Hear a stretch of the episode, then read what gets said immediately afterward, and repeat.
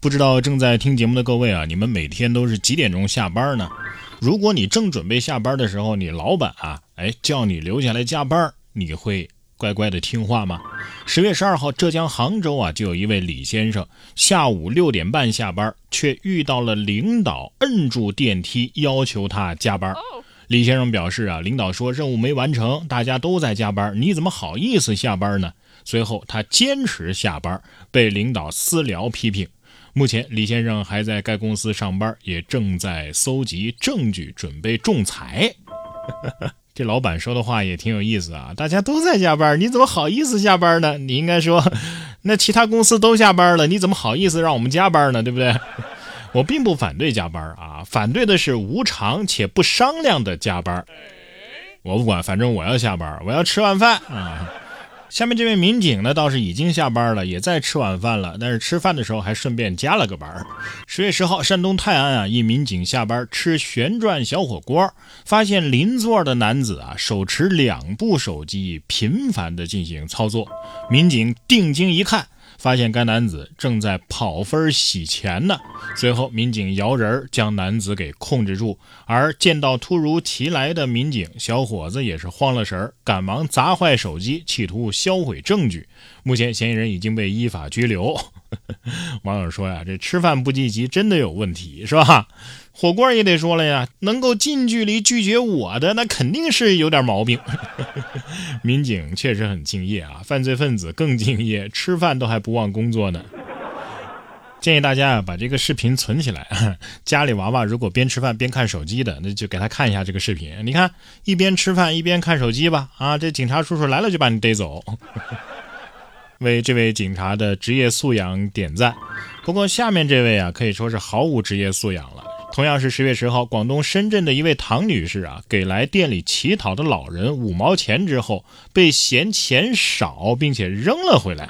当事人唐女士称啊，是看他年纪比较大，进来了呢又不好意思，就给了他五毛钱。虽然说钱不多，但也是个心意啊。没想到老人啊，哎，居然扔了回来，还反问五毛钱有什么用。他大概走了十来分钟吧，又回到店里边问：“给五毛钱有什么用？” 当时真的是很生气呀。过了十分钟又回来怼人啊！看来走的这十分钟这一圈应该连五毛钱都没要到。你明明就是要饭的，还还说这话啥意思？你打发要饭的呢？打发的就是要饭的呀！要饭还嫌饭馊。行了，知道您是高收入工作了，看不上我们这打工人的五毛钱。像我们这样的打工人啊，都是白天拼命打工，晚上拼命熬夜啊，只有晚上才是自己的时间啊，所以很多人啊都已经有了黑眼圈。针对这样的现象和情况呢，去年十月份，南京就有一家医院啊开设了黑眼圈门诊。啊，火上了热搜了。当时，近日记者走访发现啊，一年过去了，黑眼圈门诊啊依然是一号难求啊。医生介绍说，治疗黑眼圈啊，并不是刚需，而是改善型需求。约七成的求诊者的黑眼圈啊，其实并没有必要使用药物或者是医美的方式干预治疗。自然衰老、紫外线照射、化妆品残留、持续熬夜、压力过大，都是可能会导致黑眼圈的产生的。尤其要注意的是，入睡时间跟黑眼圈的形成是息息相关。长期晚睡，呃，即使睡够了时间，也会导导致黑眼圈的出现啊。熊猫去这家门诊看了之后，骂骂咧咧的就走了。嗯，不管用，没治好，庸医。哎，要是我不涂防晒，把脸给晒黑了，是不是就不存在黑眼圈了？是吧？反正都是黑的。反正这双眼啊是太难伺候了，睡少了吧，这个黑眼圈；睡多了吧，肿眼泡。其实说到黑眼圈的问题啊，与它息息相关的就是睡眠失眠的问题啊。失眠问题呢，也是持续的被我们所关注啊，同时也催生了睡眠经济啊。其中最为典型的就是哄睡师。在某电商平台，记者搜索“哄睡师”，有关店家呀，竟然高达二十多家，其中有的店铺呢，月销量在一万加呀。盲盒套餐呢，一般是十块钱到二十块钱，每十五分钟左右。而锦鲤套餐的包月，有的高达一万八千块左右啊。在交流的过程当中，哄睡师透露说呀，自己兼职了一年多了，如果接了哄睡的单子呢，一般会采取唱歌啊、讲故事啊等等方式帮助客户入眠。如果超过规定的时间十分钟之后呢，客户如果还没有入睡，那不好意思，得续单加钱。啊，如果想要成为一名哄睡师呢，还要经过培训和审核。嗯，还好还好啊，这个我要实在想睡也能睡得着，不知不觉又省了一个月一万八呀。你说会不会有这样的情况？本来快睡着了，结果被叫起来续单，一下子又醒了。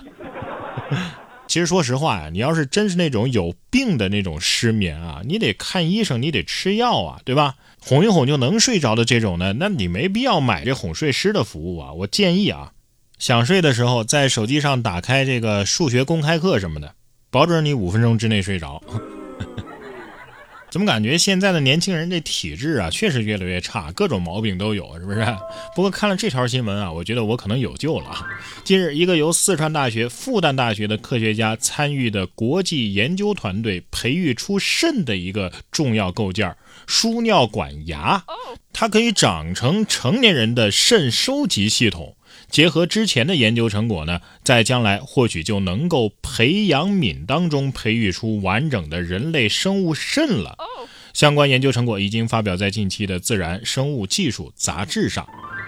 嗯，这玩意儿要是成功了，各大补肾产品的寒冬怕是要来了啊！哎，不知道我把我手机卖了，能不能换个这种新肾呢？这大腰子要是能量产了，那烤肥腰会不会便宜点啊？说完科技的力量，我们再来看看科技和浪漫的完美结合。十二号，正在国际空间站上执行任务的意大利宇航员萨曼莎·里克斯托·弗雷蒂就发布了一组太空摄影作品。据推测呀，这是他在路过中国上空的时候拍摄的照片。让人惊喜的是呢，他配上了一句《兰亭集序》当中的名句。事实上呢，这个萨曼莎与中国呀也是颇有缘分。早在2017年，他就曾经到访中国航天员训练基地，当时他的中文啊就已经非常流利了。嗯，不错不错。意大利人说中国的古诗词很优美，中国人也认为古罗马的诗人挺伟大呀。都是文明古国，审美方面啊确实有共同语言。